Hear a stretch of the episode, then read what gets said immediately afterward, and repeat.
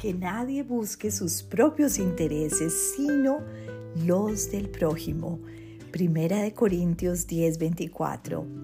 Dios del cielo, confieso que casi siempre mi tendencia es a buscar primero mi propio interés y no los de mi prójimo.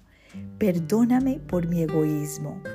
Yo sé que no hay mayor gozo dar a los demás, despojarnos de nuestros propios intereses y empezar a ver las necesidades de otras personas. Te amo, Señor. Te suplico me ayudes hoy a ser muy sensible a los intereses y necesidades de mi prójimo y a servirles con alegría. Ayúdame a dejar mi comodidad y dar amor a otros. Muéstrame nuevas oportunidades de servir y no permitas que esté ciega e insensible y que las deje pasar. Que nadie busque sus propios intereses, sino los intereses del prójimo.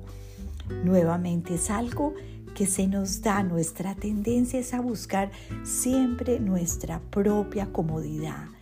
Y la mayor satisfacción lo hemos experimentado cuando pasamos tiempo sirviendo a los demás, porque el servicio es algo que Dios quiere que hagamos. Jesús vino para servir.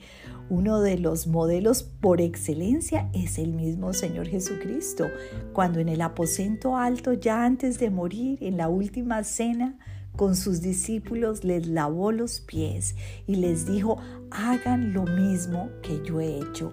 El estilo de vida de Jesús era de servicio y debe ser el estilo de vida tuyo y mío. Dios te bendiga.